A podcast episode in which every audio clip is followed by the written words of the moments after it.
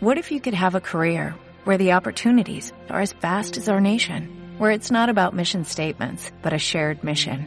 At U.S. Customs and Border Protection, we go beyond to protect more than borders, from ship to shore, air to ground, cities to local communities. CBP agents and officers are keeping people safe.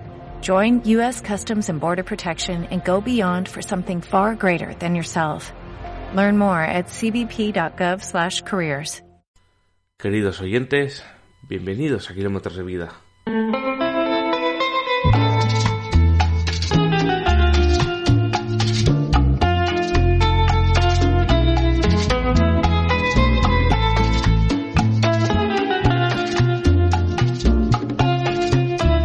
Ha pasado algo de tiempo desde nuestro tercer programa, allá por octubre del 2020.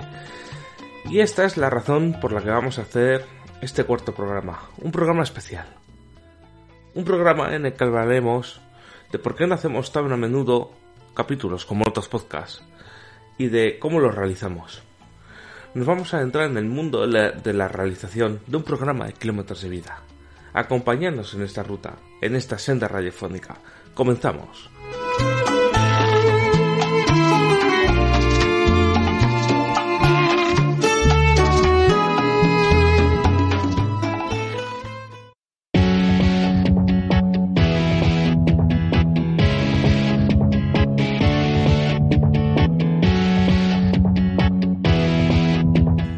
Como ya hemos comentado en la introducción del capítulo, son muchos meses sin hacer el programa. Y algún o alguna oyente nos ha preguntado, ¿cuándo vas a hacer otro podcast? Me entretienes mucho, lo haces muy bien. Mi pregunta siempre es la misma.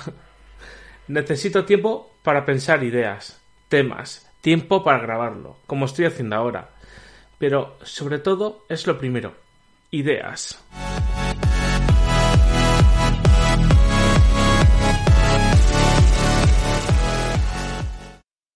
En nuestro primer programa contamos la historia de cómo surgió este podcast, pero volvamos otra vez atrás en el tiempo, a 2018, cuando yo ya tenía este proyecto en mi mente. Todo empezó cuando realicé un vídeo en directo en YouTube.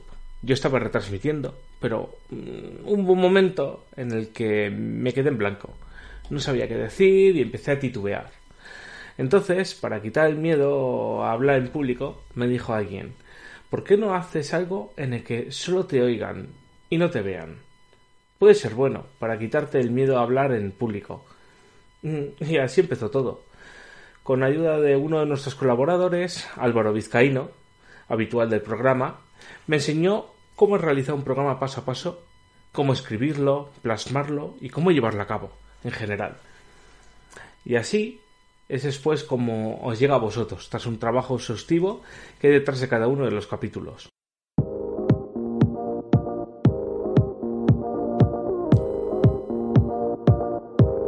Nuestro primer paso son las ideas, de los temas que queremos hablar en nuestro programa, pero para ello hay que ser imaginativo a la hora de plasmarlo. No vale solo con decir quiero hablar de esto que me interesa.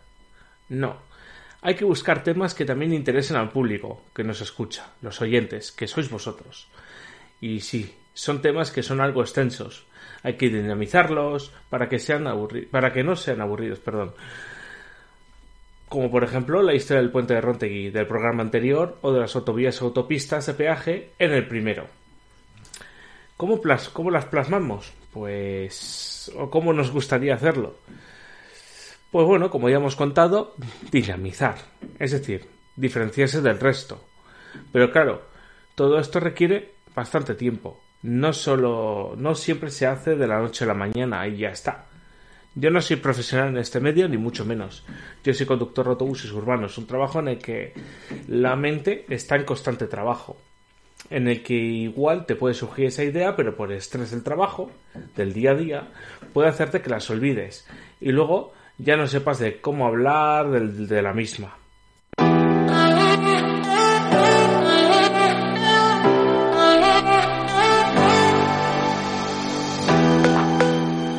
Una vez tengo esas ideas, hago una lista de estas. Intento que después de la hora y algo que duró el primer programa, no dure más de 30 minutos y así canalizar los temas. Y si no entran, Pues dejar esos para el siguiente. La duración del programa es primordial.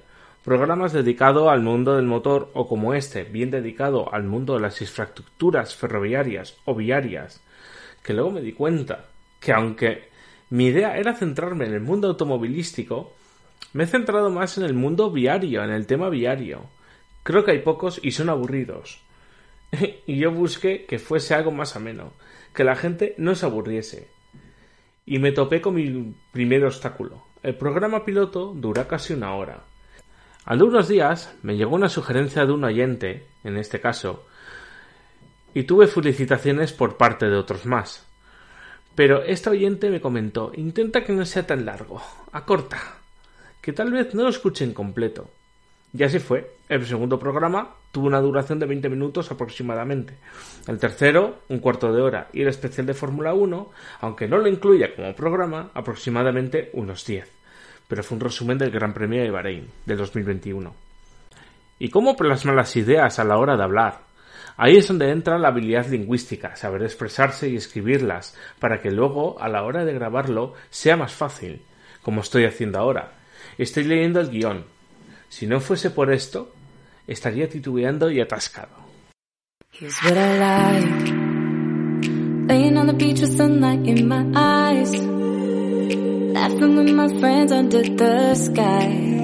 El guion, o como se llama técnicamente en radio, la escaleta, es la parte, vamos a decir, más importante del programa. Como el propio nombre lo dice, guion, es con lo que uno mantiene el orden del programa, donde se escribe, donde se escribe y lo estoy leyendo ahora mismo. El orden es importante. Sin imaginaros, empezar por el final o por la mitad y empezar y terminar por el inicio. A la hora de grabarlo sería un caos. Y así se mantiene un orden, en el cual, si surge un tema nuevo, se puede incluir en el momento que se desee. Al mismo, al mismo tiempo que se escribe el guion, también se incluye la música.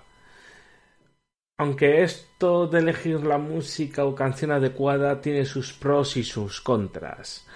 Por ejemplo, no se puede incluir canciones comerciales, ya que estas tienen copyright y las plataformas donde subimos el podcast, iBox y Spotify, pueden eliminarte el capítulo, el capítulo completo por incluir por incluirlas, aunque sean 7 u 8 segundos de alguna canción con copyright. Para no infringirlo utilizamos música sin derechos o libre de derechos, es decir, hay muchas librerías o páginas web con este tipo de música y dentro de las mismas hay muchos géneros y buscamos siempre algo acorde con el tema a tratar. Por ejemplo, cuando se habló de la historia de las matrículas españolas, a cada tiempo histórico se le aplicó una música acorde a su época. Si vas a hablar de, por ejemplo, un arquitecto o un diseñador, no pongo música electrónica. Busco algo más acorde como por ejemplo jazz o algo tirando a clásico.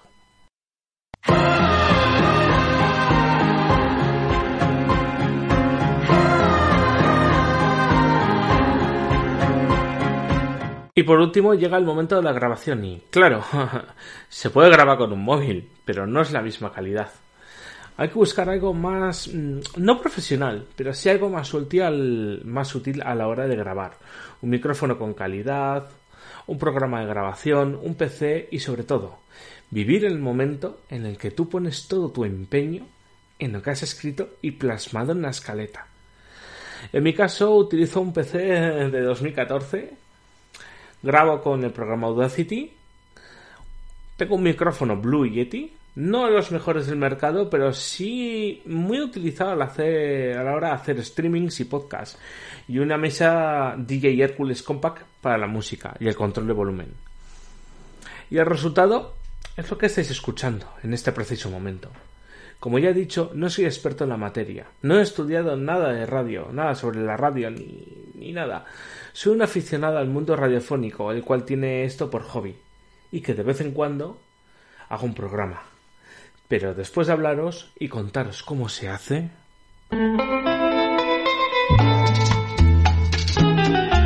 Vosotros también formáis parte de Kilómetros de Vida. Vosotros, queridos oyentes, sois parte del programa por estar ahí escuchándolo en vuestro móvil, tablet, PC o coche. Da igual dónde y cómo lo escuchéis. Lo importante es que disfrutéis mientras lo oís. Y ahora me gustaría proponeros algo, algo que seguro que os gustaría. Vosotros, queridos oyentes, me gustaría escuchar o leer vuestras ideas y para ello os dejo una dirección mail para que podáis mandarlas. Podcast kmdevida@gmail.com. Podcast con st al final, km de vida, todo seguido, arroba gmail.com. Creo que no se me olvida nada en el tintero. Bueno, sí.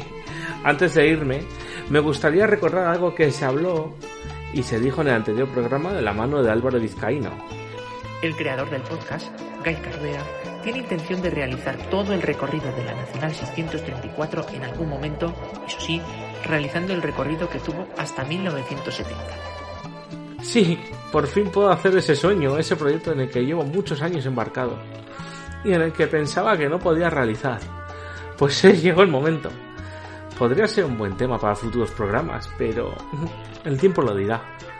También hay entrevistas pendientes a realizar que ojalá esas personas no piensen que me he olvidado de ellas, ya que en esta situación en la que estamos viviendo es difícil encontrar un hueco o poder desplazarnos a los lugares para realizarlas. Desde aquí les mandamos un fuerte abrazo. Y recordad, el, el mail podcast con st al final, km de vida todo seguido, arroba gmail.com está abierto para todos. Recibid un saludo de quien os habla, Gaiscatude. Hasta pronto y os dejo con las tomas falsas.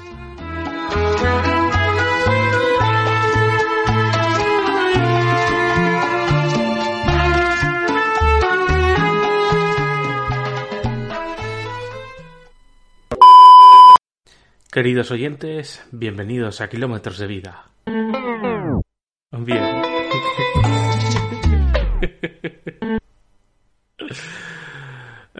¿Cómo se quita? Nuestro primer paso son las ideas de los temas que... De...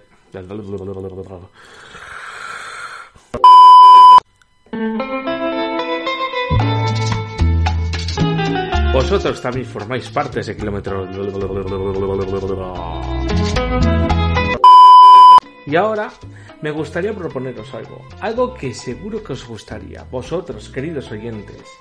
No, no, no ha quedado bien esto, no. Ah.